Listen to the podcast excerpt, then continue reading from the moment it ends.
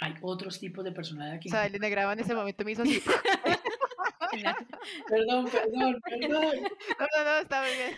Pues vamos a La estructura se acaba de romper, que está construida con carticas. Menos mal no soy dos, porque estaría ahora quién soy yo. No, el dos sigue siendo el dos, lo que pasa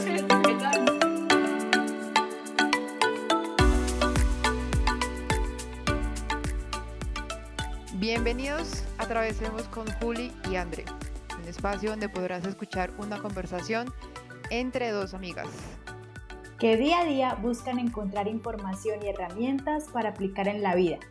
Y queremos compartirlas contigo para que atravesemos el camino juntos. Hola Juli, ¿cómo estás? Hola André, muy bien. Chao Juli. Esta va a ser la intro más extraña de la historia de Atravesemos, para que se preparen de una vez. ¿Sí o no, Juli? Sí, porque ni siquiera sé qué es lo que quiere hacer. Esta va a ser la intro más extraña porque imagínense que ya grabamos el episodio. Ya terminamos de grabar nuestro episodio de Atravesemos y tenemos nuestra mente en otro universo, en otro planeta, es decir, nos volaron la cabeza. ¿Cómo te sentiste con lo que acaba de pasar en Atravesemos? Eh, quiero un break y no quiero hacer intro porque quiero eh, terminar de procesar todo lo que nos acaban de compartir. Entonces, eh, acabamos de tener una entrevista o una sesión, o como ya van a ver, un cafecito entre tres amigos con una persona muy experta en enneagrama. enneagrama. Le hicimos varias preguntas que ustedes nos pasaron ahí en nuestra comunidad, en Instagram. Y la verdad, Juli, en mi caso, estoy viendo el enneagrama y el eneatipo de una forma totalmente diferente. ¿Tú cómo Así quedaste? es. Yo también, yo también lo estoy viendo, pero, pero que fue como con más, más eh, cuestionamiento a, a empezar a verlo diferente, más bien. Y, y para bien, no. O sea, Ah, pues sí. me está cuestionando muchas cosas, pero me gustó lo que me puso a cuestionar. Exacto, sí, para bien, para seguir atravesando. Así que los dejamos con este episodio de hoy, con un invitado muy especial y esperamos nos cuenten cómo quedan ustedes después de oír a este personaje. Sí, para que, para que entiendan, por, como que no podemos procesar bien las cosas. Escuchen, escuchen la entrevista, está muy interesante y nos cuentan a ver qué piensan. Así que los dejamos con el invitado del día de hoy. Buenos días, tardes, noches, yo no sé, eh, depende de esa que nos estén escuchando. Para nosotros es buenas tardes y muy buenas tardes porque hoy estamos pues como cumpliendo varios sueños. eh, en realidad son varios eh, y eso me tiene muy, muy emocionada. Uno de esos es eh, que ya vamos a cumplir un año con nuestro podcast siendo constantes, consistentes todos los domingos, saliendo al aire para ustedes con Atravesemos, esta idea que nació aquí, este par de locas que querían compartir sus conversaciones. Y eh, precisamente dijimos, bueno, y cuando cumplamos un año, ¿qué más nos inventamos para, para seguir creciendo juntos? Y dijimos, bueno, será el momento de empezar a traer de pronto invitados a nuestro podcast. Y pues hoy se va a hacer realidad. Imagínate, antes de, del año, una semana antes de cumplir el año, y ya se materializó eso. Y lo otro es que vamos a empezar con pie derecho con nuestros invitados, porque también eh, gran parte de todo nuestro proceso fue gracias a una herramienta que hemos compartido con ustedes, que es el Enneagrama. Y pues ahí está esa gran manifestación de tener hoy con nosotros una persona muy especial con una de sus especialidades es Enneagrama, entre otras que ya Andrea los, lo va a presentar. Pero entonces imagínense esa manifestación, tener ya un invitado y que arranquemos con todo este conocimiento del Enneagrama y, es una persona, una autoridad en este tema. Así que aquí vamos, comunidad, atravesemos con este episodio tan especial. Hola, André. Hola Juli, ¿cómo estás? Eso fue de una, eso fue de una que arrancaste, así que muy bien. Está, está que se escucha al invitado de hoy, ¿no? Me di cuenta. Sí, estoy, Está muy estoy, bien. estoy. Bueno, entonces hagámosle la introducción a nuestro invitado de hoy. Hoy tenemos a Beto Bravo, psicólogo enfocado en trabajar procesos de autoconocimiento y desarrollo del potencial humano. Hace 20 años trabaja con el Enneagrama en ámbitos personales y empresariales. Hoy su enfoque es acompañar a otros cumplir sus metas y sueños, usando no solo esta herramienta, sino también el PNL, el coaching, el storytelling y design thinking. Entonces, hola Beto, bienvenido otra vez Hemos y cómo estás. ¡Eh, Beto! André Juli, qué maravilla. Eh, eh, aquí sonrojado por esa presentación tan bonita, eh, también eh, muy sorprendido porque no sabía que estábamos de celebración y lo dejo acá encima, de verdad felicitaciones por ese primer año en Atravesemos, qué maravilla. Gracias por honrarme y hacerme parte de este camino que han creado y que han venido caminando pues y atravesando durante este año, de verdad, gracias, me siento muy contento de estar acá. Ay, No, gracias a ti por dedicarnos este tiempo y este espacio de una herramienta que nos encanta mucho. Y vamos a conocer otras, ¿no? Porque ahí ya con lo otro que dijiste ya estoy como, ¿y eso, ¿y eso qué es? ¿Cómo decir? ¿Cómo la podemos utilizar? ¿Y dónde, dónde la aplico? Qué Sí, a mí maravilla. me quedó, a mí me quedó pensando el design thinking y bueno, eso está muy bien. Y a mí el Entonces- storytelling. Sí. Entonces, Bueno. bueno, Beto, em, para antes de iniciar con las preguntas y que empecemos a conversar, quiero ponerte como un poquito en contexto de, de cómo funciona este podcast, o por lo menos el- lo que tenemos Juli y yo acá. La idea es que es una charla entre dos amigas. Entonces yo quiero que tú te imagines que estamos sentados en un cafecito. Que no hay confinamiento, que no hay cuarentena, que no hay nada, que estamos los tres sentados tomando un delicioso café colombiano y vamos a empezar a hablar sobre el enneagrama, sobre todas esas herramientas. Así que es algo como muy relajado y que no se sienta más como una entrevista, sino como una charla entre tres amigos. Entonces, para que te sitúes de una vez ahí en ese Me cafecito. encanta. En este instante estoy poniendo las dos de azúcar que a mí me gusta para mi y, yo, y yo te estoy diciendo, no, Eso me han ¿qué dicho. Fíjate que me dicen, vos no sabes tomar café, eso se toma sin azúcar, pero yo no he podido todavía, André. Entonces, tu café con dos de azúcar, yo un tintico y Julina agua aromática y ahí tenemos nuestro parche. Agüita, sí, porque el- a mí el café me encanta como huele, pero no me sabe a lo que huele. Imagínate. pero me encanta el olor. Entonces, bueno, empecemos. ¿Cómo empezamos, André? La, la pregunta de cómo es que em, cómo es que encuentras tú el enneagrama en tu vida?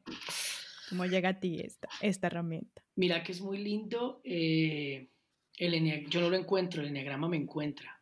Ah, Yo lindo. creo que si vos te pones a pensar, el enneagrama también te encontró a vos, Juli, te encontró a vos, André. Esa es la magia que tiene el enneagrama. El enneagrama es un misticismo bellísimo, es sabiduría universal. Entonces, vos no lo encontrás, él te encuentra. Y en el caso mío, me encontró empezando mi carrera de psicología. Usó como instrumento un gran amigo que yo tenía empezando la carrera eh, y el loco me codiaba durante los dos primeros semestres. Beto, imagínate que me fui a vivir un taller que han vivido en mi familia y esta vaina es de locos. Eh, es una vaina para conocerte como nunca te has visto. Y yo creo que él me lo vendió tan bien que te quiero contar que me asustó, ¿me entendés? O sea, yo decía, verme a mí, como ni siquiera yo me he visto en otras maneras. No, esto me da susto. O sea, déjame que yo apenas estoy empezando mi carrera de psicología, quiero conocerme, conocer a la gente. No me tires al agua así tan bravo de que vas a vivir, un- a vivir un proceso donde te vas a conocer como nunca. Pues lo que te quiero decir es que estaba asustadísimo. Y me llamaba la atención, tenía esa piquiñita y esa curiosidad, pero al mismo tiempo andaba como, como no, no, no, espérate que yo no sé qué me voy a encontrar allá todavía y me da susto, ¿sí? Entonces yo titubeé, titubeé creo que un año. Y, y durante ese año, afortunadamente, mi amigo Dele me seguía codeando, Beto, anda, y esto con la carrera que estamos estudiando es una locura. El caso es que, pues, me convenció, si a eso vamos, y un día sin pensarlo le dije, sí voy, porque aparecen las mil excusas, ¿no? No, no tengo plata, no, no tengo tiempo, no, no, no, no, no es el momento, y puro miedo, puro miedo. Eh, y en nada, en algún momento tomé cinco segundos de coraje y valentía y terminé pagando y eso te hacían una entrevista previa, yo ya estaba montado en la película, cuando me di cuenta estaba montado en un bus para irme a no sé dónde, a vivir un, un par de días a través del enneagrama para conocerme, así llegó a mi vida. Yo te puedo decir y les puedo decir a las dos que yo tenía siendo el culicagado que era en ese entonces, digamos que yo tenía muy claro para dónde quería ir con mi psicología y con mi vida. Pues eso creía yo, porque yo creía que iba para el norte y salí después de este taller con la claridad de que yo me iba a ir para el sur. Sí, o sea, me dio esa vuelta salvaje, ¿no? Las pocas claridades que yo pueda tener en mi vida se me revolcaron en esos días o me permití pues que me revolcaran porque creo que el enneagrama está, llega, se presenta, pero eres tú quien le abre la puerta. Hay mucha gente que ha oído de enneagrama, que ha estado dos días, tres días, cinco, veinte años, se ha leído los libros que sea y el enneagrama ha estado en su vida, pero realmente no le han abierto la puerta. Así que la magia, aunque el enneagrama tiene su magia, la magia la haces tú, la hace cada uno de nosotros, dejando, abriendo la puerta, dejándote permear y que te toque hasta la última fibra. Pues a mí me pasó, yo me dejé y me entregué. O sea, yo me entregué absoluto al enneagrama y pues eso fue hace 24 años. Y desde ahí el enneagrama ha sido para mí todo. Yo creo, yo creo que es el gran cirilí con el que yo ando toda la vida. Eh, se volvió mi tesis de grado, lo cual se mm. volvió un primer eh, gran desafío porque pues el enneagrama no tiene unos, o no se le conocían entonces unos sustentos mm. académicos ni científicos, aún mm. todavía no. Y esa vaina todavía genera algunos recelitos y algunas vainas. Pues imagínate hace 24 años que yo llegara a, la decanatura a decir, mi tesis va a ser con enneagrama, porque es que yo tengo claro que voy a encontrar a través del enneagrama unos procesos terapéuticos más eficientes. Y yo echaba todo ese carretazo y solo me miraban los directores de carrera y decían, ¿Ena qué? sí, total. ¿Enia qué? Y yo vení, Enneagrama. Y muy bien, como en el podcast, podcast que ustedes hicieron antes, pues ustedes explicaron, ¿no? Esa palabra Enea, 9, grama, gráfico, esta historia. Pues yo empezaba por ahí también. Y volví después de que me echaba un carretazo, ¿sabes qué me decían? ¿Enia qué? Para no hacerles muy largo el cuento, me negaron dos veces la tesis y yo creo que la tercera dijeron, este man, si no le Graduémoslo de una vez. Sí, o le dejamos esa tesis o ese man va a buscar un abogado que lo saque de aquí. ¿sí? Yo me sacaba con el abogado de la universidad. El caso es que pude hacer mi tesis gracias a, gracias Hace 24 años. Imagínate. Si todavía no es tan común y hasta ahora es que estamos atreviéndonos a, a, a experimentar herramientas que no sean como con todo ese aval científico y académico. Antes, ¿cómo sería? Eso sí sonaba a más chino, más mandarín, mejor dicho. Y déjame contarte. y loco, me imagino, cuenta. La universidad a la que yo me gradué es Universidad de Jesuitas. Ah. Y te quiero decir que pues son muy cuadriculados en muchas cosas, pero además es que en mi investigación me encontré que los jesuitas habían manejado el enneagrama hacia hace mil años. Es más, lo siguen usando. Hoy son formación de los obispos. Sí. Es que es así, yo no sé. Es que esa historia que yo escuché era, digamos, pues, que tú por el capítulo pasado te diste cuenta que nosotras sabemos mucho de enagramas por Borja. Borja lo estudió con unas monjas. Exacto. Porque no existía antes esa, información así tan fácil que ahorita entramos a YouTube, enneagrama y información, nos inunda de información. Exacto. Pero en ese entonces no tanto. Y, esos, y los jesuitas eh, lo tenían muy como guardado. Y, yo, yo hoy comprendo por qué, porque es que el enneagrama es liberación. Y de alguna manera creo que no estábamos listos para, para liberar de mente, liberar de corazón. Eh, y yo creo que todavía ciertas corrientes tenían ciertas prevenciones. Entonces, digamos que desde, era desde una intención positiva. El caso es que, eh, nada, logré hacer mi tesis, graduarme y desde ahí ha sido enneagrama para todo en mi vida. O sea, para todo es que no sé si se da el momento hoy, pero hasta les contaré cómo carajo logré casarme con alguien y tiene que ver con enneagrama y todo. Ah, no, cuente ya, cuente ya. ¿Lo sacamos, ¿Lo sacamos de una o qué? antes antes de contar eso, es un, un resumen de qué es enneagrama porque tenemos nuevos oyentes los que no han hecho la tarea de oírse el del pasado de nosotros de Enneagrama. Y les pusimos en nuestro Instagram de Atravesemos Todos que, querían que le preguntáramos a nuestro invitado y dijeron que qué era Enneagrama. Entonces todavía hay unos que no están como en esa sintonía, pero así como breve, porque igual tienen que hacer la tarea. Muy bien. Entonces vamos a ponérsela fácil. Enneagrama es un mapa, es un sistema, es un símbolo y es un método un mapa, un sistema, un Sí, está en mi mente. Mapa, sistema, ¿Para qué? Juli se quedó, mapa, sistema, símbolo, método. y, cortó lo que decía después. No, no, está genial. El enigrama es Si es un mapa, es una ruta para que tú puedas navegar y encontrar tu máximo potencial. Eso. Eso es. Realmente, realmente ese mapa te permite, sí, explorarte, reconocerte, enamorarte de vos mismo, eh, reconciliarte con tus demonios eh, y darte cuenta que estás hecho para más, que viniste aquí a disfrutar de, de la abundancia que significa vivir. Eso es, eso es, realmente. Y creo que ha venido con muchas corrientes y las primeras fueron tremendamente espirituales y después ya se fue una corriente muy personal, que es un poco la que ustedes conocen de Borja, que está muy asociado al enneagrama clásico de la personalidad. Pero el enneagrama es más que eso, son muy buenas noticias. El enneagrama es más que el juego de los números, las etiquetas y el conjunto de características que tienen estos nueve locos que ni siquiera son nueve, pero no me quiero adelantar y seguro hablaremos más de eso. Ay, no, no, no, ya ni sé ni qué, por dónde seguir. Yo tengo un montón de preguntas internas, pero bueno, me voy a volver como un poquito, porque sí tengo como curiosidad de, de, de hacer, de, de, echar un poquito para atrás en tu historia. Dale. Y es cuando tú te vas ese fin de semana a estudiar el enneagrama. No sé si fue un fin de semana o bueno, que por fin decides irte a estudiar. ¿Cómo fue tu proceso cuando que encontraste tu eneatipo? o sea, te lo pregunto porque para mí fue un proceso largo de, muchas dudas, de saber qué, qué tipo era, era yo, pero esas son muchas preguntas también que nos hacen nuestros oyentes y nuestros oyentes, porque tienen muchas dudas de saber qué eneatipos son eh, y, que, y, no saben si realmente el que piensan que son, realmente son ese. Muy linda pregunta, mira. Eh, déjame partir de algo un poquitico más atrás y es entender que el cerebro es el músculo más perezoso que tiene el ser humano y que a la vez el cerebro es el músculo más curioso que tiene el ser humano, la parte más curiosa del ser humano. Entonces, al cerebro le encantan las etiquetas, al cerebro le encantan las rutas rápidas porque, porque la función que tiene ese man, el cerebro, es, es conservar la energía para mantener este cuerpito, el tuyo y la subsistencia, ¿verdad? Entonces, le encanta que le digan qué es, qué no es, porque esos son atajos.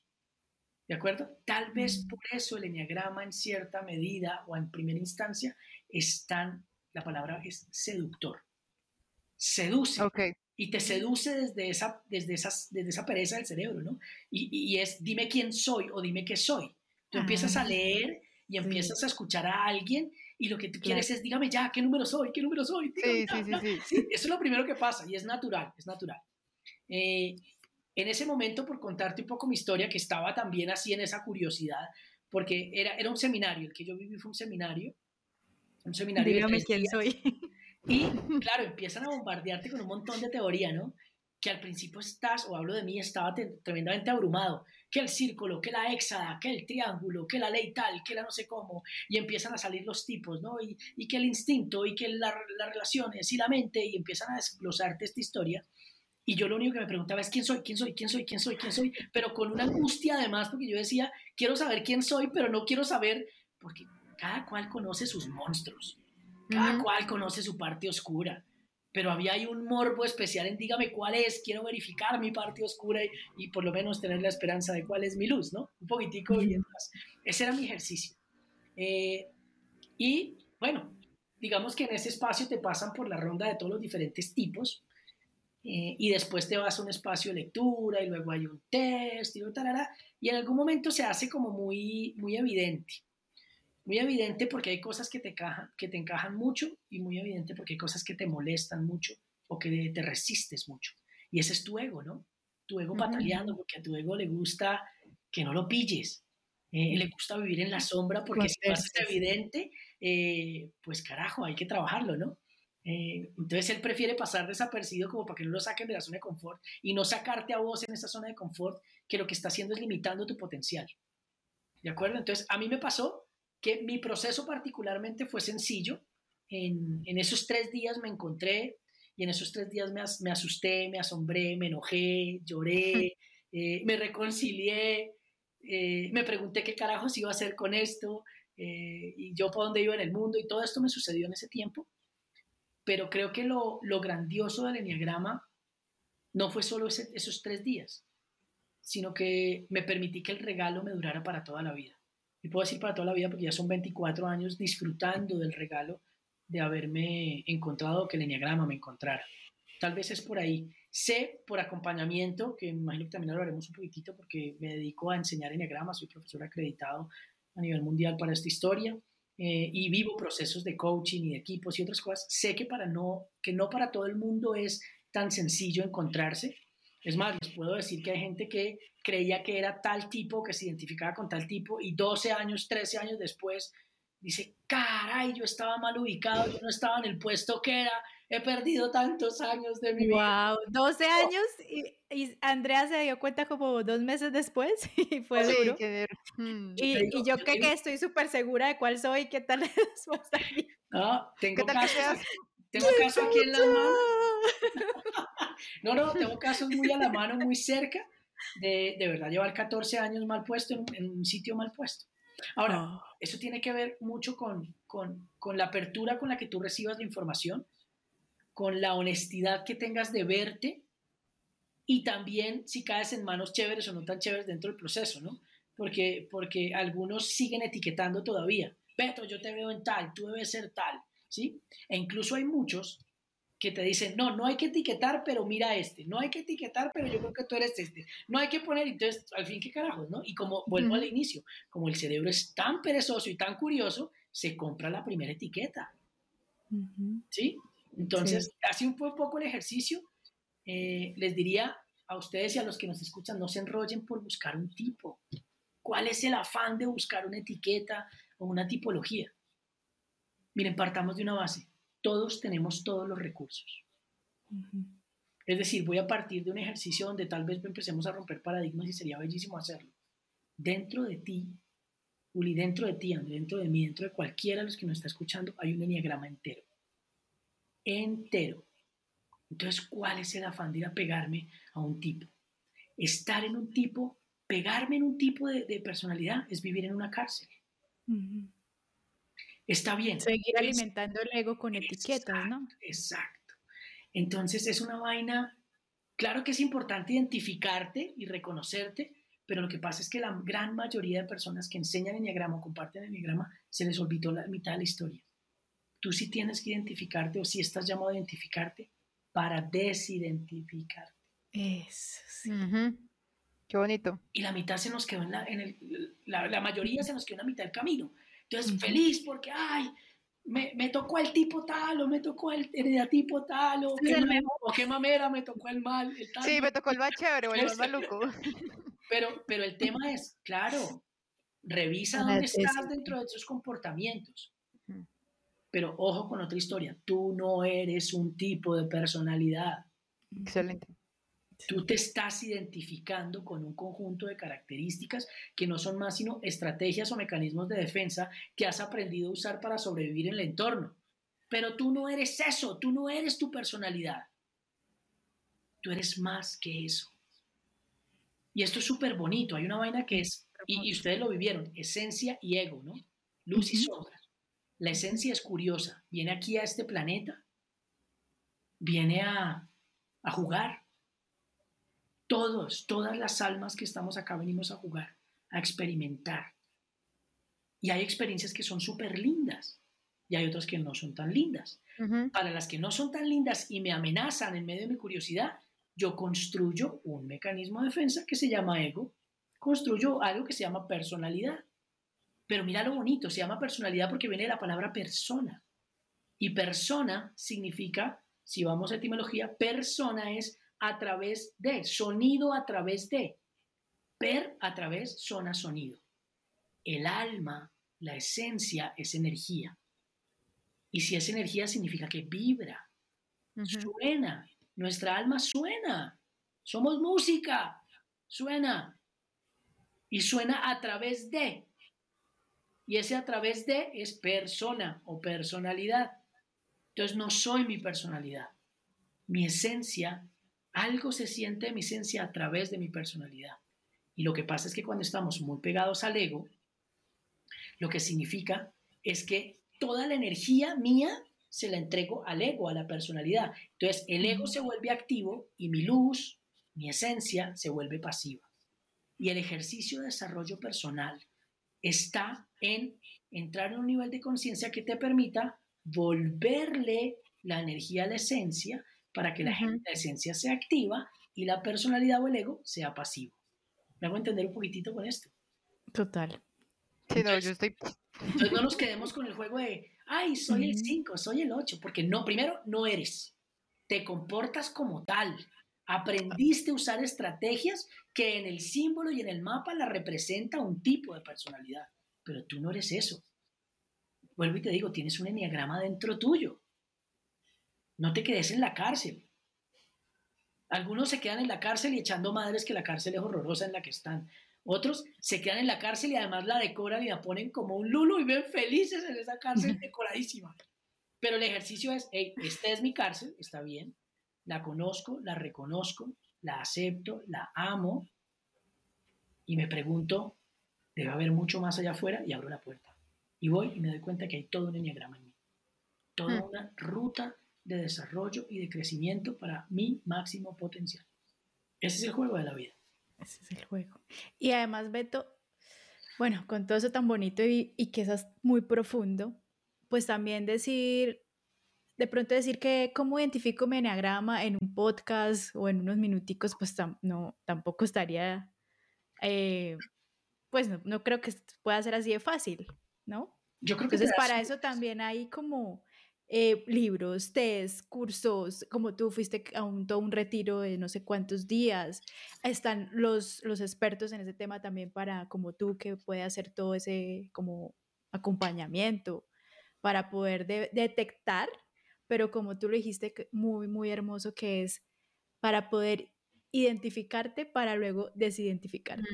Que ahí es donde yo siento que es la liberación. Absoluto cuando uno ya dice, ok, estas son esas etiquetas, pero ven, empiezo a limpiarlas porque yo soy más que eso.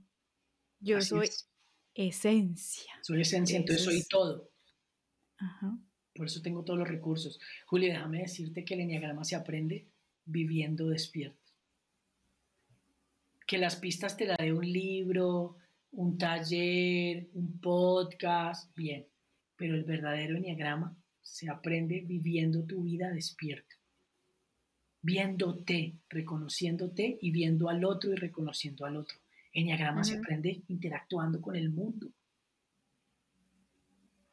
Eso es, por eso es un mapa, por eso es un símbolo, por eso es un sistema, por eso es un método. Pero que cómo se aprende con la vida. Es decir, yo viví tres días donde me dieron una etiqueta, o ni siquiera me la dieron. Yo puedo decir, yo me la compré, dije, esta es la que quiero para mí. Pero ahí empezó un camino de verificar esa etiqueta si estaba en mí ¿para qué carajos estaba ahí? ¿Por qué carajos compré esa etiqueta cuando era chiquitito? Y ahora la pregunta es, como me quiero hacer cargo, ¿qué quiero hacer con esto? Y esa curiosidad me llevó a conversar hoy con ustedes, por ejemplo, me ha llevado a, pues yo creo que mi vida ha sido esto, mi vida ha sido a través del enneagrama, todo. Mis proyectos personales, mis proyectos empresariales, eh, tanto en, en, en, empresa, empresa, pues en mi compañía Rise, como como ahora que estoy en este juego de entrar en la marca personal y de trabajar más individual así un poquitillo, ha sido todo porque, porque el enneagrama sigue vibrando en mí y porque creo en un ser humano que tiene todo el potencial para ser feliz, para, para vivir tranquilo, para gozársele, para tener todo lo que realmente se le ocurra que puede, es que, experimentar.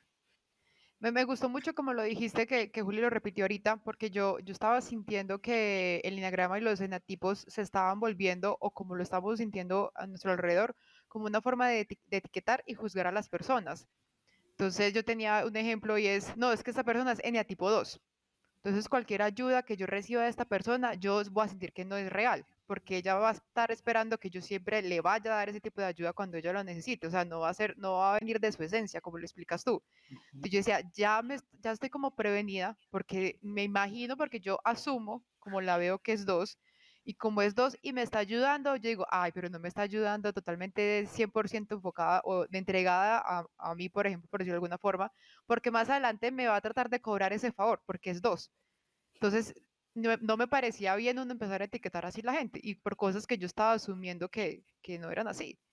Lindísimo lo que traes porque es cierto. Entonces yo creo que la persona es su ego y no, el individuo que yo tengo enfrente es mucho más que su ego. Es luz, es esencia, que también tiene un mecanismo de defensa como tengo yo que llamamos ego o personalidad, porque creemos en algún momento que es necesario para subsistir al entorno. Ahora, adicional a eso, y me traes ahí, ese ejemplo que me traes con ese tipo 2, es una maravilla. Nos han enseñado Enneagrama mal hace mucho tiempo. El 2 no es un ayudador. Así la mm. literatura lo diga y profesores lo enseñen. No es una ayudador. Hay muchas personas mal identificadas porque como la etiqueta del 2 la pusieron como el ayudador, ¡ay! Yo vivo ayudando a todo el mundo, yo soy 2. No. Entonces, por ejemplo, ese ejemplo que traes, el 2 no es el ayudador del enneagrama. Hay otros tipos de personalidad que... O sea, el enneagrama en ese momento me hizo así. perdón, perdón, perdón. No, no, no, está muy bien. Volvamos a La estructura se acaba de romper, que está construida con carticas. Menos mal no soy dos, porque estaría ahora quién soy yo. Ay, madre. No, el dos sigue siendo el dos, lo que pasa es que la etiqueta no es la del ayudador. Y bien lo dices tú, Andrés, que el 2, desde el ego, el 2 muchas veces ayuda simplemente para poder recibir ayuda o para cobrar una factura virtual o para manipular. Pero entonces no es el verdadero ayudador. Entonces muchos se compran la etiqueta sin ni siquiera indagar qué hay detrás. Y como yo siento o me han dicho que yo ayudo un montón, yo debo ser esa etiqueta y me la traigo. Y desde ahí empiezan las dificultades en identificación. Porque quienes están enseñando Enneagrama, aún les falta indagar más, y actualizarse. El enneagrama es una, es una entidad viva. El enneagrama mm. se ha venido mostrando de manera diferente durante los 4.000, 5.000 años que está aquí, que ha estado, que reconocemos que está desde el sello de los caldeos y, mucho más atrás, mejor dicho. Es decir, mm. se quedaron y estudiaron en los 80 y siguen repitiendo lo del libro que se leyeron de los 80, pues están enseñando mal. Mire, hay un montón de profesores que siguen enseñando con la sabiduría del enneagrama de Rizzo Hudson. Es un librazazo espectacular, pero tiene dos o tres cosillas que ya, están, que ya se han replanteado y que incluso en su momento, porque Don Rizzo ya no está vivo, Ross Hudson sí, eh, ellos, ese, bellísimo, bellísimo, La sabiduría del enneagrama. Adoro ese libro, con ese libro hice yo todos los sustentos de mi tesis hace 24 años eh, y hoy sigue siendo muy vigente muchas cosas. Pero, por ejemplo, las etiquetas que tienen en los nueve tipos no son las adecuadas. Y el tal jueguito este de que me centro o me descentro o me integro o me desintegro, eso no es cierto. Y Ay, morí. Entonces, eh, bienvenidos a un capítulo 2 capítulo dos del Enneagrama, vi que nos va a tocar hacer. Eso no es cierto, eso fueron, eso, mira, incluso Claudio Naranjo, Ross Hudson y todos estos tipazos que son papás y mamás del enneagrama que conocemos ahora, que es el enneagrama de la personalidad. Eh, incluso en los diferentes congresos internacionales han levantado a decir la mano, perdón, perdón, perdón, tomé mal las notas, eso no era así, déjeme le explico. Pero eso es lo que pasa, que me quedo con una, con alguien que me enseñó hace X años y creo que esa es la verdad absoluta cuando el enneagrama es vivo, que es lo que les estaba diciendo. Y todo el tiempo estamos encontrando más información y todo el tiempo aparecen nuevos modelos, nuevas teorías, descubrimos nuevos documentos de Gurdjieff, de, Claudio Naranjo, de Oscar Ichazo, de Helen, de, de, la gente que se metió en los principios en esta generación a enseñarnos y a destapar el enneagrama en Occidente. Pero Beto, no espere, usted pasó muy rápido por ahí, ¿cómo así? que no, me saltó. A, mí devuélvame aquí, porque ¿cómo así que eso de descentrarse y descentrarse, eso no existe? Ay Dios, ya. Benito lo voy a poner de alguna manera. Cuando hablamos de... Mi, cuando mi mente está colapsando. Cuando hablan de integración o desintegración, que en el libro que, que, que acabas de poner ahí en la mano de la sabiduría del enneagrama, Andrew, lo dice así, integración, desintegración. Y cuando otros modelos también lo aprendieron hablando de centrarse o descentrarse, hablan de las flechas, ¿cierto? Entonces, que cada tipo tiene una conexión con unas líneas que hoy nos gusta llamar el orden implícito del enneagrama. El enneagrama tiene un orden explícito que es seguir en el círculo, 9, 1, 2, 3, 4, dando la vuelta en la bolita, pues, y un orden implícito que está con el triángulo equilátero que conecta 9, 3 y 6 y con la hexada que conecta los otros tipos, 8, 2, 4, 1, 7, 5 y 8, que es el gráfico completo, ¿verdad? Esas flechas que, que son las que decían, ah, es que yo tomo lo peor de tal cuando estoy así o así, o tomo lo mejor de tal cuando estoy para cual o para cual. Falso. Falso. Eh, voy a eliminar un capítulo que tenemos ahí. Falso con cariño. Y es que no es, ojo, porque no es desde una mala intención. Lo que pasa es que piénsenselo de esta manera. La metáfora es así. Eh, entendamos que si el enneagrama es un mapa, nosotros viajamos a través del mapa del enneagrama, del símbolo, ¿verdad? ¿Y a vos quién te dijo que si vos sos tipo 8 o te identificás pues con el tipo 8, va, viajas centrado al 2, a tomar lo lindo del 2, y viajas descentrado a tomar lo feo del 5, ¿no? O integrado, desintegrado. Así nos lo enseñaban, así lo aprendí yo también en los 90. Así está, pero pues tuvimos que desaprender y, y darle sentido a esta historia. Pero entonces, ¿a vos quién te dijo que ahora te lo va a poner distinto? Ustedes están en Medellín, ¿sí o qué? Sí. Bien. Se le salió el paisa, ¿sí o qué? Yo que a María, es por entrar en empatía. Sí. Entonces, ¿a vos quién te dijo que coges un avión desde Medellín para Bogotá estresada? Pero que cuando te devolves, te devolves feliz o relajada. Viaje es viaje. Ah, el viaje no es quién viaja estresado o, o relajado, porque simplemente si es la ruta de A a B, es viaje estresado a Bogotá, pero devuélvase feliz a Medellín. Así no funciona la vida. Viaje es viaje. Pues si los paisas te, están escuchando dirían que sí. Claro, porque vuelven a casa felices, ¿sí o qué? Porque los paisas dicen, lo único bonito de Bogotá es, la vía Bogotá-Medellín. o sea, ese ejemplo no funciona. Está bien, lo voy a hacer con otro, voy a hacerlo con, países, para no meterme en problemas. Pero tú tienes toda la razón, viaje es viaje. Viaje es viaje. Entonces, ¿por qué el 8 va a viajar feliz al 2 y va, y va a viajar estresado al 5? ¿Cuál es el sentido? No funciona así. El tema de estar sano, promedio o malsano, que también lo hablaban en otros modelos, ¿de acuerdo? O, estar desintegrado, integrado, o centrado o descentrado, como hablaban otros modelos, no tiene que ver con las flechas, tiene que ver con algo bellísimo que se llaman niveles de desarrollo. Cada tipo tiene nueve niveles de desarrollo, donde los tres más bajitos, que es el nivel 9, 8 y 7, están muy desde el ego. El nivel 6, 5 y 4, promedio. Y el 3, 2, 1, mucho más conectados con su, con su luz. Ahora, entre más abajo estoy, más arraigado tengo el ego de ese tipo. Y entonces, sin querer explotarles la cabeza un poquitito, hagan de cuenta que tienen un embudo.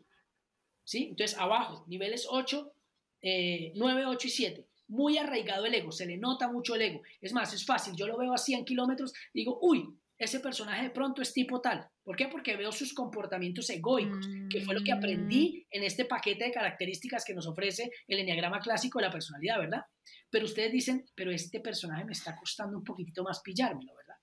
Es un personaje que ha venido subiendo en nivel de conciencia, ha venido creciendo en nivel de desarrollo y se abre el embudo. Y entre más sano estás, más a la mano tienes todas las estrategias de los nueve tipos.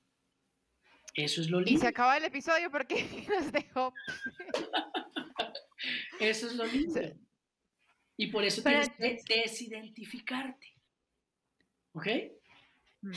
Y yo cuando conozco, cuando conocí a Beto y luego me dice que sabe de enneagrama, y yo, ay, entonces, a ver, ¿qué enneagrama soy yo? me la imagino. Etiquéteme ya, dígame una etiqueta. Quiero verificar el número que ya me pusieron, que ya me puse. Y me dice Beto, a ver, eso es muy de ego. Yo decía, mira, eh, mm, la ética no me permite poner números, por favor. Pero entonces... que sí, sabemos que no se puede estar diciendo cuál quieres que... Gente, de acuerdo. Sí. Bueno, no sé, si, no sé si esto les está gustando y sirviendo o esto van a ustedes decir, ay Dios mío, ¿en qué nos metimos? Pero yo, yo hablo con la espontaneidad que me caracteriza un toque. A mí ya me quedó tarea después de esto pedir cita con Beto porque todo lo que tenía se ha destruido. Porque yo juraba, bueno, que estaba sacando mi máximo potencial con el tema de, ah, me descentré, ay, me centré. Entonces, ¿cómo? ¿Cómo Beto? Que esa es otra de las preguntas de, de nuestros oyentes, es, entonces, ¿cómo utilizar el enneagrama en nuestra vida práctica? Y como tú muy bien lo dijiste, para sacar nuestro máximo potencial. Lo primero es amar profundamente a tu ego. Yo creo que muchos modelos en diferentes espacios y tiempos nos enseñaron a esconder nuestro ego a lastimarlo, a matarlo, a acabarlo, ¿cierto? Incluso estamos entrenados en educación, eh, me refiero a nuestra cultura, a esconder nuestra parte oscura, a sentir vergüenza, ¿verdad? De nuestros demonios. Y yo creo que lo primero es que tú te enamores y ahora, Ya que me dices eso, perdón, qué pena te interrumpo, pero es que resuena conmigo porque ahora hay como un gran... También, antes nadie hablaba de ego, o sea, no se mencionaba eso. Luego ya, ah, existe el ego. Y ahora hay como un movimiento de eliminemos el ego. El ego es el gran enemigo, el ego es... Entonces, eso también es ego. O sea, cuando yo me pongo a decir que el ego es malo, eso también sería ego. Mira que el ego es la mejor compañía que puedes tener, ¿sabes? Imagínate que el ego se construye como un mecanismo de defensa para cuidarte. ¿Eso no te parece una bendición? Que vos tengas dentro tuyo una parte que te va a cuidar y que va a querer que te mantengas vivo en este planeta. Entonces, ¿por qué voy a acabar eso? Lo que tengo es que amar a mi ego y sentarme a tener una conversadita con él. Vení, man, viejo ego. Eh, ¿Qué te parece si para que yo siga subsistiendo y tú también, en vez de hacer esto que me hace daño y le hace daño a otros, hacemos esto otro que a mí me genera bienestar y al universo también. ¿Qué opinas? Seguimos cumpliendo tu función, señor ego, y es que me cuides, solo que vamos a hacer conscientemente otras acciones, otras estrategias para yo vivir feliz mientras me cuido, tú también sigues bien mientras te cuidas y al universo no le hacemos daño. ¿Qué opinas? Esa es la conversación que estás llamado a tener. Por eso te digo, enamórate de tu ego. ¿Sí? Mira, cuando yo enseño eh, esto también para, para chiquitines, para adolescentes y demás, obviamente me muevo mucho del universo metafórico, entonces yo lo que les digo es que en algún momento de la vida te regalan un perrito. Y todos tenemos un perrito, hay nueve tipos de perros. Entonces, primero que todo, no puedo cambiar de perro. Yo no puedo decir, ay, no, el chau chau me parece horroroso, yo quiero un San Bernardo. ¿Cómo hago para vender este y comprarme el otro? O no, el San Bernardo es muy baboso, vení, pasame otro que además no tenga tanto pelo, yo quiero un schnauzer. Uy, no, el schnauzer es muy bulloso. No, yo, el perro mío es el mío. Tiene una ventaja que nunca se va a morir. ¿Y ahora qué pasa? Fíjate este panorama. Imagínate vos un domingo a la tarde, como hoy, que, que, nos están escuchando. Imagínate un domingo a la tarde, estás aquí oyendo este podcast y estás en el parque. Y tú estás en el parque oyendo a estas dos locas y a Beto aquí conversando y estás viendo que hay un montón de gente en el parque, un solazo bellísimo, y de pronto estás viendo un montón de personas y perros, ¿cierto? y te empezás a divertir un montón vos solito porque estás viendo que hay perros que sacan a pasear a las personas y personas que sacan a pasear a los perros. No sé si te has dado cuenta. Cuando yo salgo los domingos al parque o cuando salía los domingos al parque, había una señora que venía más o menos unos 50, una señora de unos 65 años, y ella tenía un, un, un, uno de estos grandotes, un gran danés. Ah. Entonces yo me sentaba en la banca a verla porque coincidíamos, yo sacaba a mi perro también y yo decía, mira tan lindo este grandanés, tan querido, saca tres veces al día a pasear a la señora. porque sí, era el personaje así jalando, pues. Entonces quiero que te quedes con esa metáfora y entendas que en ocasiones tu perro te saca a pasear. Y ese es tu ego. Y en ocasiones tú puedes salir y tener a tu ego al lado y no te está jaloneando y no te saca a pasear, tú lo sacas a pasear. Esa es tu esencia. La mejor manera de que tú logres sacar a pasear a tu perro y que tu perro no te saque a pasear a ti es conociéndolo, consintiéndolo, cuidándolo, alimentándolo. Cuando tú amas a tu perro y lo cuidas, tu perro es dócil. Pero cuando tú a, tu perro le pegas, lo lastimas, lo maltratas físicamente, psicológicamente y no lo alimentas, pues el man se pone agresivo y si se pone agresivo me muerde y muerde al vecino. Entonces, es exactamente igual a esta historia que te estoy contando. Entonces, lo primero, Juli, ama a tu ego. Después sentarte a tener una conversación y la conversación cambia de sentido porque estamos acostumbrados a preguntarme por qué. Yo por qué hago esto, yo por qué vivía esto, yo por qué no sé cómo. Cambia la pregunta y verás que la respuesta va a cambiar. Las respuestas inteligentes vienen de preguntas inteligentes. Si tú no estás encontrando en tu vida una respuesta inteligente es porque no te estás haciendo una pregunta inteligente. La pregunta que yo invito a hacer no es por qué, es para qué. Y si yo pregunto para qué, encuentro el sentido y el propósito que tiene esa conducta egoica. Y si yo encuentro el para qué, digo, ah, si es para esto, pues vení, busquemos otra estrategia para llegar al mismo punto y que sea más sana. Entonces yo puedo empezar a jugar así con la luz y la sombra de lo que ya las características nos enseñan del enneagrama clásico de la personalidad. El enneagrama clásico de la personalidad es fundamental. Y gracias, gracias, gracias a Gurdjieff, que fue el primero que empezó a esbozar los tipos. Entonces el ejercicio está en que el enneagrama clásico de la persona es fundamental y gracias Gurdjieff que empezó a, a, esbozarlo y gracias Oscar y gracias Claudio que empezaron a escribir ya como todos estos parámetros, que es lo que hoy conocemos como enneagrama clásico de la personalidad, ¿verdad? Eh, pero no es para que me quede ahí, es para que entienda que son comportamientos. Por eso hay algo fundamental. Y le decimos también a los estudiantes, o le digo a mis estudiantes, mira, no te identifiques a través de comportamientos, porque incluso en el comportamiento nos parecemos muchos tipos de personalidad. Y seguramente les pasó que cuando se acercaron por primera vez al enneagrama decían, ay, de este, no, pero también me parezco a este, oiga, pero a este, pues pucha, debo tener problemas de múltiple personalidad porque es que me suenan todos, ¿cierto? Yo soy bipolar, o no, no sé, empezamos a... Pero es porque... Entonces, como estoy dudando de cuál soy, entonces soy 6. Soy 6. Eso es, la duda es el 6, yo soy 6 porque dudo cuál es. Eso, eso. Eso no sucede. Entonces, el juego es no te identifiques a través de comportamientos. La clave de una buena identificación está en las motivaciones. Las motivaciones son distintas. Los para qué son distintos. Los cómo son muy parecidos. ¿De acuerdo? Entonces, si yo estoy patinando, dudando entre X tipo, X y X, la principal tarea es revisa bajo qué motivación es que llevas a tener estos comportamientos y ahí vas a tener más luz. Entonces, esa es un poco, Juli, una, manera de empezar a llegar a aclarar el camino. ¿De acuerdo? Eso es algo muy bonito, ¿sabes? El enneagrama, muchos quieren aprender enneagrama o quieren tener su tipo porque quieren ya resolver su vida. Yo les digo en mis talleres, después de esto, tu camino no va a ser ni más fácil ni más difícil. Tu camino va a ser más claro. Mm. Pero eso no significa que sea más fácil o más difícil. Sí, más claro, porque las cartas están sobre la mesa porque aprendiste a leer el mapa, porque entiendes los códigos del símbolo, porque aprendiste los pasos del método y del sistema. Y el resto es tu trabajo. ¿Sí? Y tu trabajo está en empezar a amar la sombra, encontrar las características o los comportamientos compulsivos o hábitos compulsivos y encontrar la motivación para transformarlos conscientemente. Esa es la diferencia entre un mecanismo de defensa que es inconsciente y una estrategia que son un grupo de acciones conscientes. Sí, o sea, está pensando es como con la nueva forma que, nos estás dando hoy de, ver el enneagrama, tú estaba pensando, listo, me identifiqué desde el ego y desde la zona oscura y desde la herida con este eneatipo. Normalmente entonces este eneatipo cuando le atacan el ego reacciona de esta forma.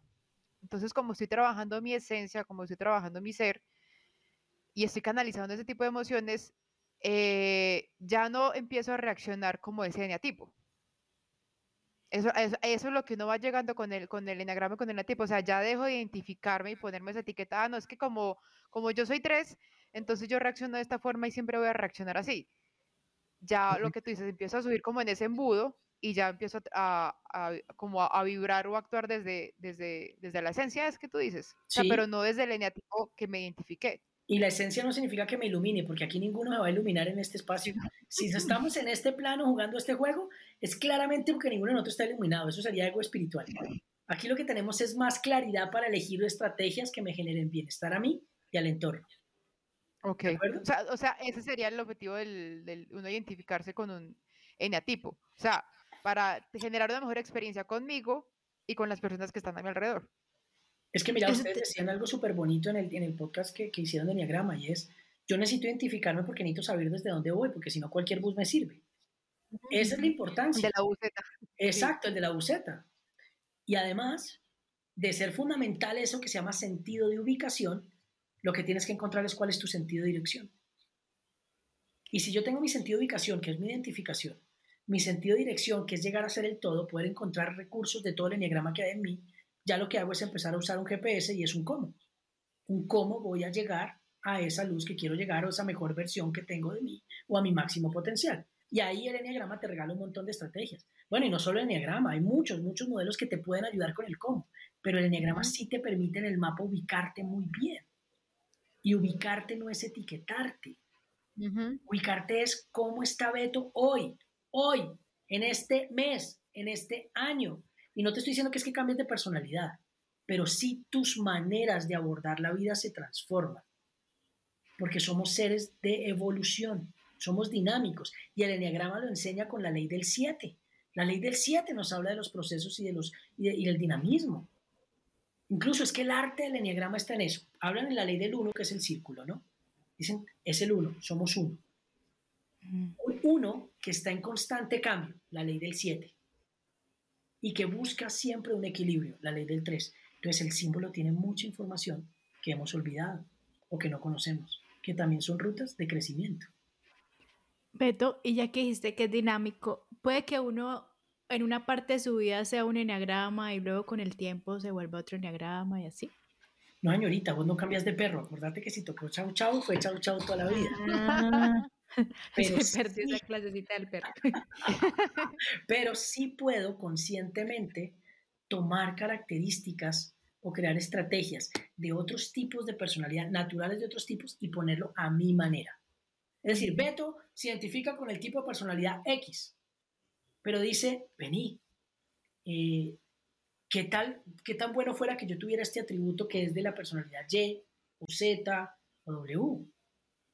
¿Cómo puedo hacer para incorporarlo conscientemente, congruentemente en mí, a mi manera? No significa que me convierto un X o un Y o un Z sino que tengo un nivel de conciencia que me permite ir. Esto es súper bonito, mira, hace de cuenta que si estás identificado en el diagrama, estás en el círculo, ¿cierto? Estás parada en alguno de esos nueve puntos.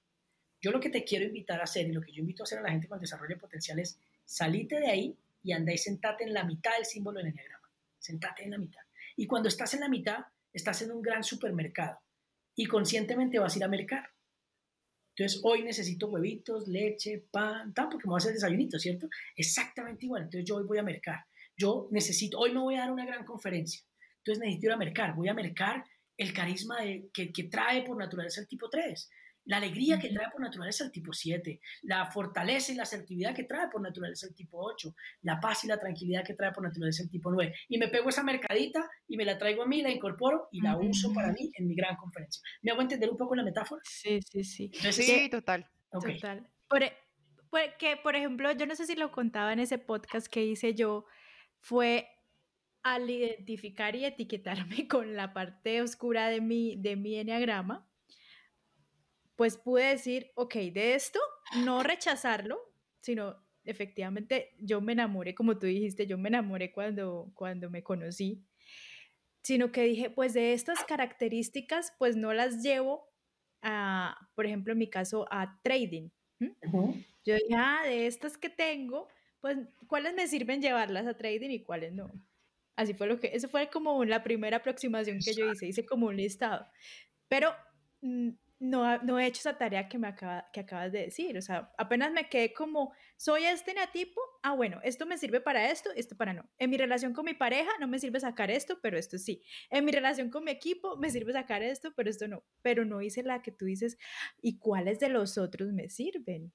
¿Cuál sería de esta? Ah, porque en realidad sí, somos, somos uno, tenemos de todo. Somos uno y tenemos todos los recursos. Puedo ir al supermercado. Ah, bueno, pero mira que lo que hiciste fue muy lindo porque lo primero que yo tengo que mercar es de mi, de, de, mi base.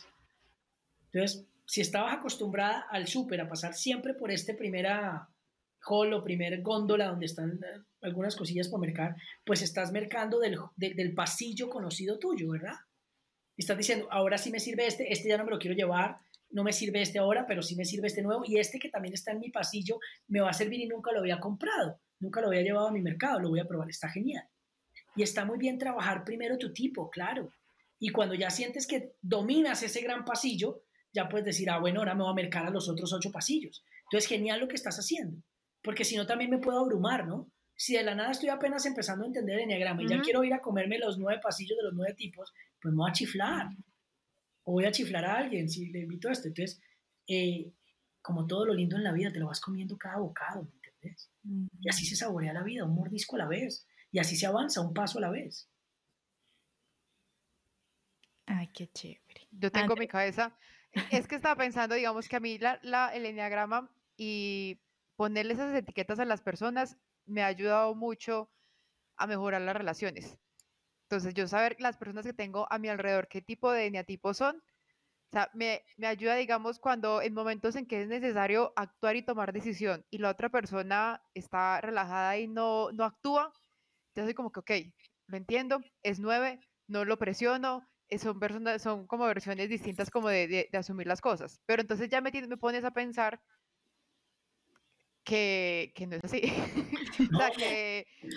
Andrés, pero... sí, el enneagrama sí te sirve. Es más, la base del enneagrama es relacional. Lo que, lo que ustedes están manejando y lo, como lo están usando en su vida es grandioso porque el enneagrama incluso nos invita, a ver, este planeta es un gran colegio y este colegio tiene como materia principal para todos relaciones. Todo el que vino a este planeta está aprendiendo la materia relaciones. Todos, todos matriculamos relaciones cuando vinimos acá y nacimos en este planeta. Y el enneagrama es un gran tutorial para poder aprender a pasar la materia de relaciones. Claro que lo es. ¿Sí? Ahora, yo, creía que yo era la única que había venido a trabajar relaciones. No, no, no. Bienvenida al planeta. todos, eh, todos somos la, misma comunidad. Entonces, eh, sí está genial para el tema de las relaciones. El tema es que no me quede con la etiqueta como, como pronto pasó. No, es que como es nueve es lento. Es que como es mm, nueve no lo va a hacer como yo lo hago. Es que como es cuatro, tarará. Es que como es cinco no socializa. Es que como no es que no hay esques y no hay peros. Esos son dos virus que se infectan cuando vivimos desde el ego. Cuando yo vivo desde el ego, a mí me dan dos virus, que estamos en la época de los virus, ¿no? Esto está de moda. Entonces, la gran pandemia egoica tiene dos virus, la esquizofrenia y la perotonitis. Es que es nueve, es que es cinco, es que no me dijo, es que hace, es que no. Pero no sabía, pero como es ocho, pero como es cuatro. Entonces, si tú te pillas en esquizofrenia o en perotonitis, estás hablando desde el ego. Qué lindo que uses el enneagrama con compasión, que compasión es mm. empatía en acción, y es conocer y reconocer la diferencia del otro, valorarla y entrar en contacto con ella con autenticidad. Y está bien, si estás compartiendo tu vida con una persona de ritmo más lento que el tuyo, pues no lo ataques. Pero tampoco lo juzgues como que es que es de ritmo lento y es nueve, porque mira, hay algo muy bonito. La única manera de hacer crecer a un ser humano es tratarlo como puede llegar a ser, no como es. Si tú tratas a un ser humano como es, lo dejas así tal cual, lo castras. Pero si tú te relacionas con un ser humano con lo que puede llegar a ser, le estimulas siempre su máximo potencial. Sí, tú mismo lo estás limitando, tú mismo le estás poniendo las, las barreras. Así es. Sí. A mí también me llegó ese pensamiento cuando tú lo primero que dijiste fue, eso es etiquetar, esto es ego, entonces yo dije, wow, ¿y todo lo que yo sentí que había mejorado en mis relaciones porque los había etiquetado en Enneagrama, lo hice todo desde el ego. Pero, pero, pero mira que eso, eso también es el ego escondiéndose ahí, porque cuando uno logra decir, bueno, esta persona tiene comportamiento tipo 6, esta persona tiene... Si uno invita ahí la compasión, logra relacionarse con la esencia de esa persona, porque, o sea, tiene las etiquetas aquí al frente, pero uno dice, no, no, o sea, no voy a hablar con esas etiquetas, sé que hay algo más allá atrás. Es así de mágico como lo O, sea, cierto, o sea, como que conociendo la etiqueta, como que me la puedo saltar, no quiere decir que entonces es que... Y no significa que la desconozca, solo que sea, sé que hay un ser humano más allá atrás de esa etiqueta. O de ese mecanismo de defensa. Mientras que cuando no la conocía... Mecanismo de defensa. Mm. Mientras que cuando no conocía esas etiquetas, eso sí estaba relacionándome con eso, porque era como muy, era muy inconsciente, o sea, era mi ego peleando con el ego del otro, porque, ah, porque usted no hace las cosas así, pero es que usted debería actuar así, ah, ahora es como un, pues... Es que así es, nosotros venimos a relacionarnos ciegos con ciegos. Y el enneagrama nos abre los ojos primero para ver las mías y después para reconocer, aceptar y amar las de los otros. Y además saber que solo es un mecanismo de defensa porque atrás hay algo más. Mecanismo de defensa. Sí, eso, se me quedó, se me quedó acá el mecanismo de defensa y lo que tú decías, verlo más allá de eso. Y es que es lo bonito del enneagrama y, de, los eneatipos es que uno empieza a ver la persona en, como metida en su eneatipo y ver que empieza a sacar esos mecanismos de defensa. O sea, digamos, yo tengo una persona que si es, digamos, detallista o especial conmigo, el siguiente paso es tú poner el escudo. Y yo, ja, me sacaste un mecanismo de defensa. Y ya no me ofende. O sea, ya no me siento mal, ay, pero ¿por qué si el tal día fue especial y este día no? Es un mecanismo de defensa, porque se está sintiendo de pronto expuesto o vulnerable, entonces no, espere, saquémoslo. Entonces, eso es muy bonito, eh, tener esas herramientas de los, del enneagrama y el enneagrama. Exacto. Es que el enneagrama de los tipos o clásico de la personalidad es necesario, es bonito, es importante, es pertinente solo que no nos quedemos ahí porque hay mucho, mucho, mucho más en el enneagrama que solo el enneagrama tipológico. ¿Qué más hay? ¿Qué más hay? entonces, así. Mira, no, no, no, es que el enneagrama, el enneagrama, como te decía, es el mapa por el que puedes transitar, no la casa donde estás llamado a quedarte. A mí me parece un ejercicio, cuando jugamos solo las etiquetas, un ejercicio donde me tengo que resignar. Bueno, qué vaina. Por X y razón me tocó el 4. Y hasta que yo no me muera no suelto este 4, entonces me va a pasar lo de la melancolía, lo de taca, taca, taca, taca, taca, taca. No, esa vaina es un panorama desalentador. En cambio, cuando digo qué alegría que este es el que tengo, porque estos son los lentes desde los que veo el mundo, entiendo que lo tengo para cuidarme y protegerme de, porque ya he conversado con mi ego, y además me doy cuenta que si prendo un despertador y tengo esa acción consciente, pues entonces puedo vivir todo el proceso del enneagrama completo, porque el enneagrama no son solo tipos. El enneagrama es todo un mapa de autoconocimiento y de descubrimiento de tu potencial. Es la manera de volver al hogar. El enneagrama es una ruta para volver al hogar. Mira que a mí me pasó algo que dices de, ruta para volver al hogar o de, todos los eneatipos que yo leí, el que menos me gustó fue el que resulté siendo. Es el ego ahí haciendo sabotajes. Es que te quiero decir además, el ego también aprende enneagrama.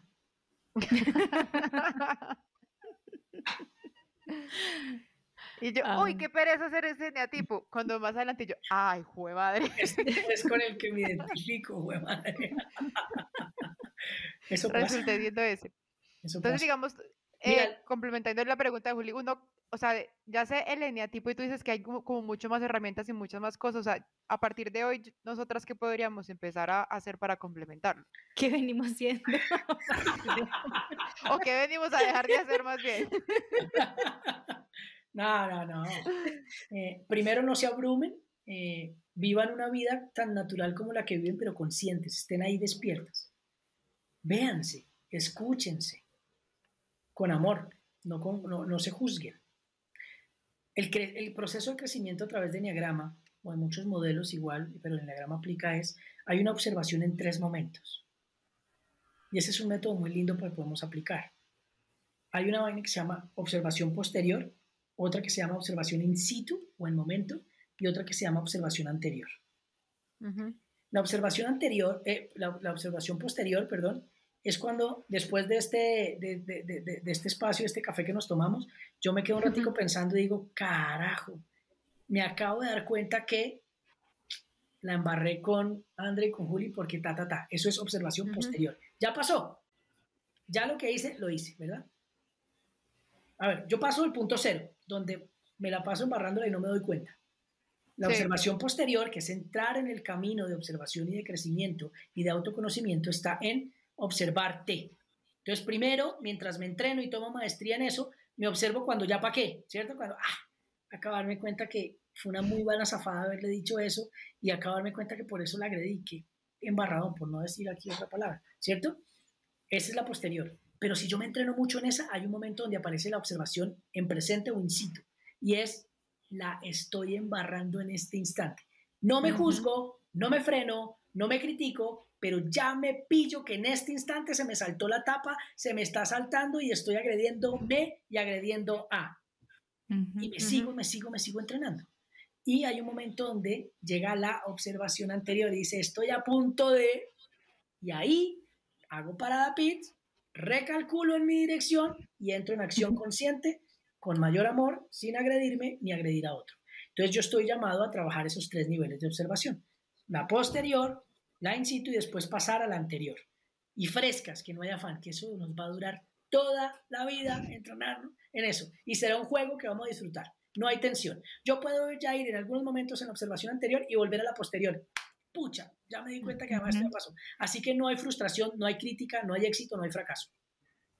Hay el disfrute de observarme y de estar siempre despierto para pillarme con las manos en la masa cuando se me sale mi ego o cuando trabajo desde la luz. ¿De acuerdo?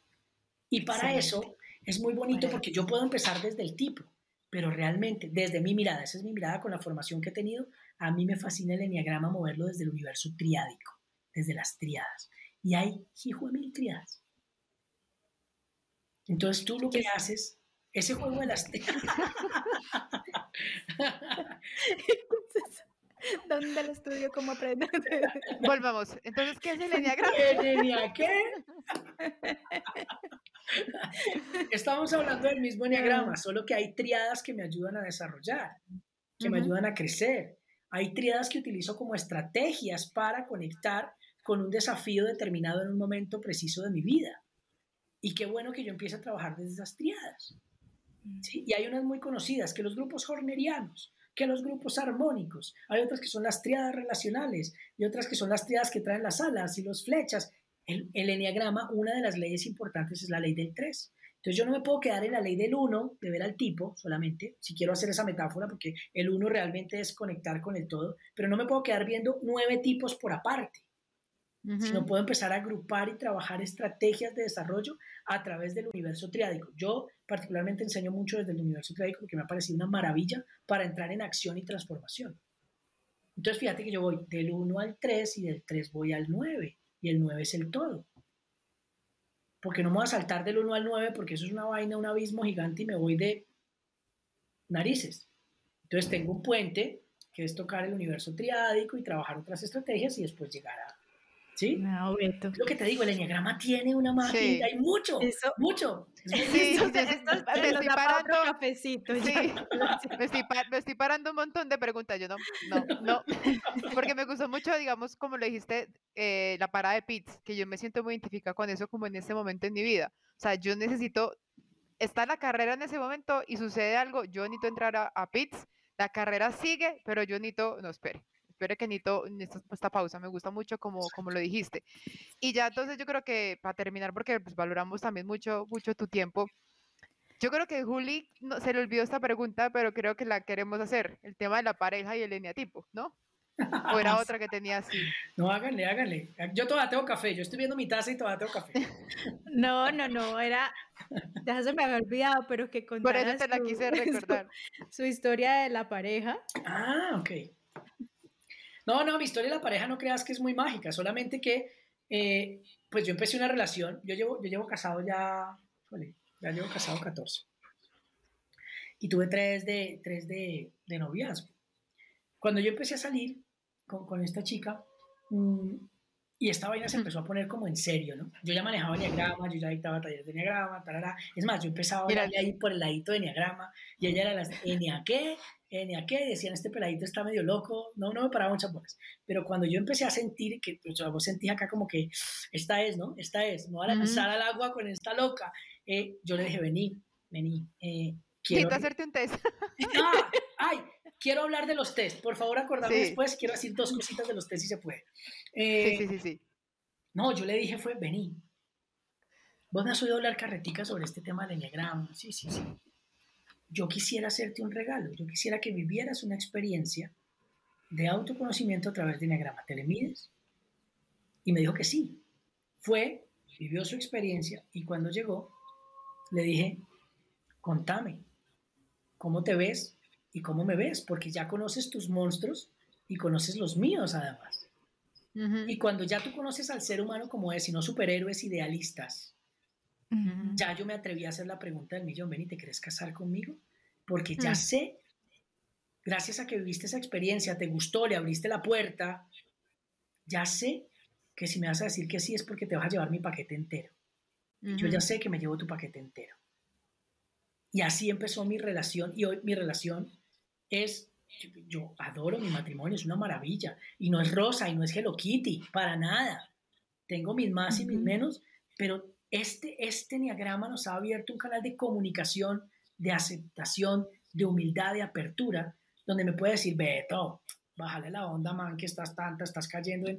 Tienes razón, sí, se me salió aquí, o sea, me sacó a pasear el perro, loca, perdón.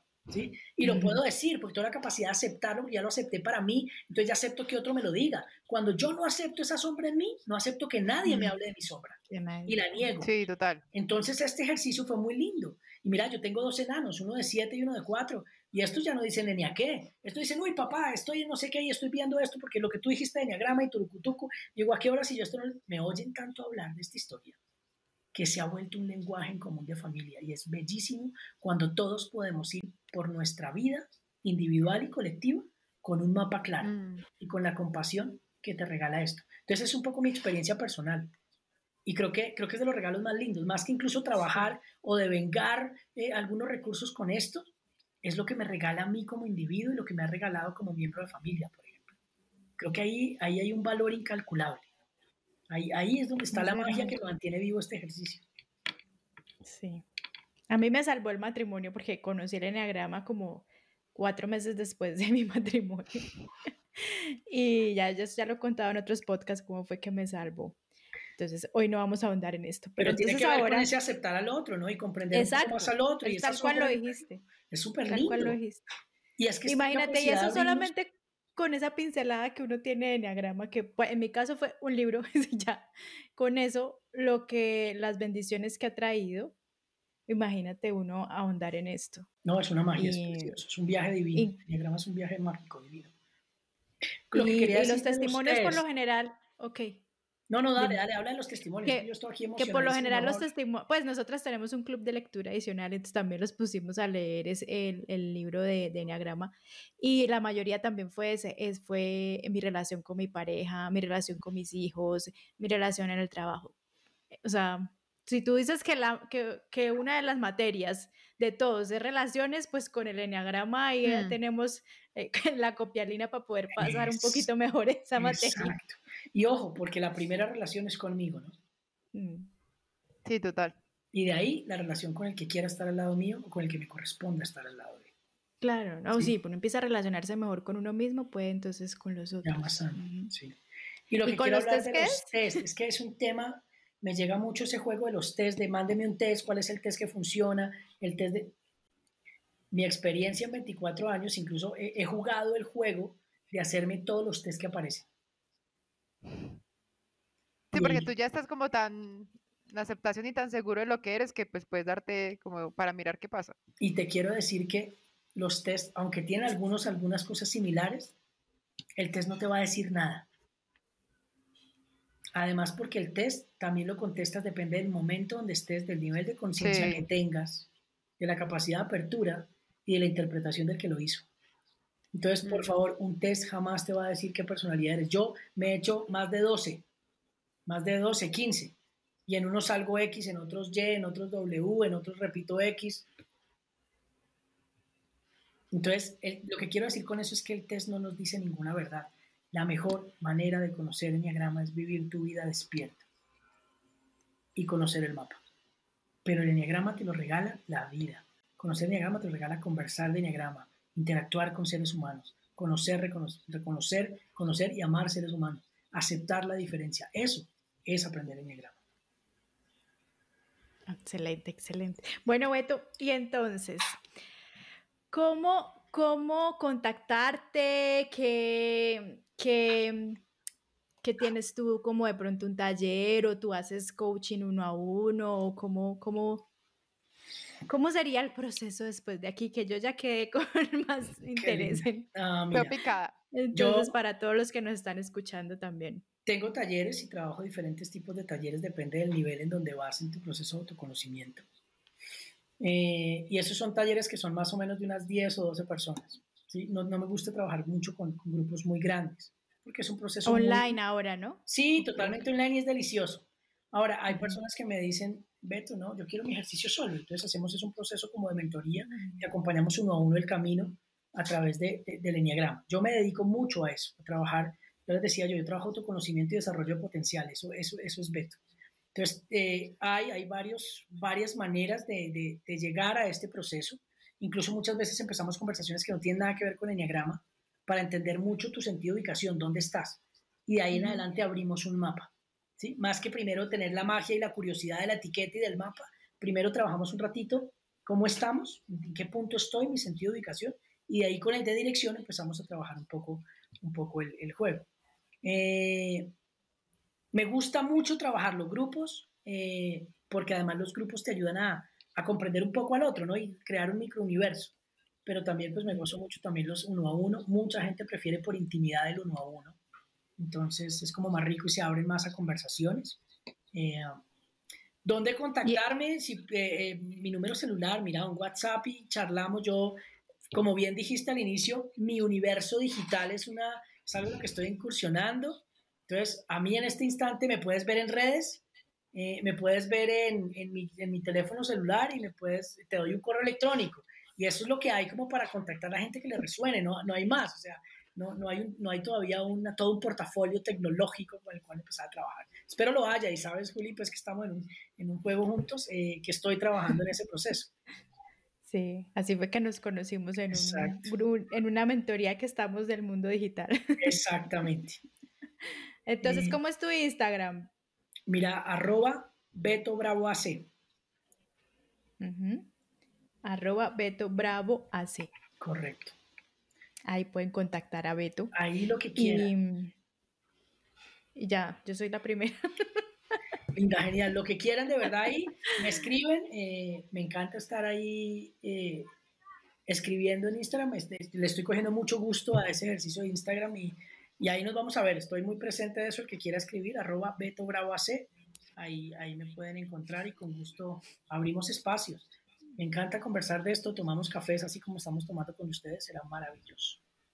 Ay, Beto, sí, ahí también ya te estaba buscando para, para empezar a, seguir. Sí, sí, sí. Ah, bueno. Sí, Beto Bravo, sí. que por ahí ya te pueden contactar cualquier duda que tengan no solo del enneagrama, sino todo lo que dijimos al principio en, en, la introducción, que es un campo de muchas, muchas herramientas y muchas cosas para hacer. Incluso André, pero no le preguntaste qué era lo que tú que te había llamado la atención, qué era eso, lo de design, no sé qué. Ah, design thinking. Lo que pasa es que yo en alguna época de mi vida fui diseñadora. Entonces sí implementamos el design thinking, pero en diseño. Entonces me causó curiosidad el design thinking en, los procesos de descubrimiento espiritual y personal. Imagínate la maravilla que todas esas herramientas que tú tienes del design thinking la apliques para conocerte, reconocerte, reinventarte y mm. redireccionarte. Es una magia. Entonces a mí me funciona mucho. Yo, incluso voy a decir eso, si ustedes entran a mi Instagram, no van a ver enneagrama, enneagrama, enneagrama, enneagrama, porque, porque yo me muevo desde algo un poco más, eh, utilizo mucho coaching, como les dije, mucho la programación neurolingüística, mucho el storytelling, y tengo mi propio modelo con el que trabajo. Claro que la fibra siempre es enneagrama, entonces no van a encontrar como no, no debe ser este man porque este man no tiene nada de enneagrama, pero todo lo que yo escribo, todo tiene enneagrama, solo que no le pongo el título de enneagrama. ¿Ok? Es un poco todo lo que mm, ustedes vean ahí, ahí hay conversaciones de enneagrama. ¿De acuerdo? Lo que pasa es que a mí me gusta hablar de enneagrama, bajarlo como a, al día a día, a la vida real, y no que se me quede en un modelo teórico eh, de etiqueta. Entonces lo bajo y lo incorporo. Entonces las conversaciones que tú veas ahí, todas tienen que ver con Enneagrama y todas tienen que ver un poco con el proceso que yo he venido creando o el método que tengo que, que acompaña con esos otros modelos, entre otros el Design Thinking, que es una nota a nivel personal. Una nota. Lo voy, a, lo, voy a, lo voy a volver a leer como, pero ya con esa perspectiva, o sea, de, de crecimiento personal, como que nunca se me había ocurrido. Bien. Súper. ¿Listo? Bueno, Beto, muchas gracias. Y de pronto más adelante te molestamos para otra, otro cafecito, porque cuando ahí quieran, quedó mucha. Cuando quieran, me fascina, me encanta, abrimos espacio, eh, me invitan y, nos tomamos otro café. Qué gusto, de verdad que sí. Gracias por invitarme, disfruté la charla muchísimo, muchísimo. Gracias. muchas, muchas gracias a ti. Nosotros también encantadas aquí de, de conocernos. Sí, gracias por volarme la mente totalmente. Ahorita me quedo en la, en la etapa de post-observación. Sí. Total. Ahorita sí sigue eso. Bueno, entonces, em, comunidad de Atravesemos, aquí tuvimos nuestro invitado especial y ahí ya tienen el contacto. Y bueno, seguimos aquí atravesando juntos, encontrando herramientas para tener calidad de vida y ser felices. Gracias, André. Gracias, Juli. Gracias, Beto. Gracias a ustedes. Un besito, cuídense mucho. Y gracias. A, y a nosotras nos pueden seguir en arroba julirangel2, arroba andrerc716 y arroba atravesemos todos. Bueno, ahora sí, muchos abrazo. pocas ganas tiene de Cuídense mucho. Chao.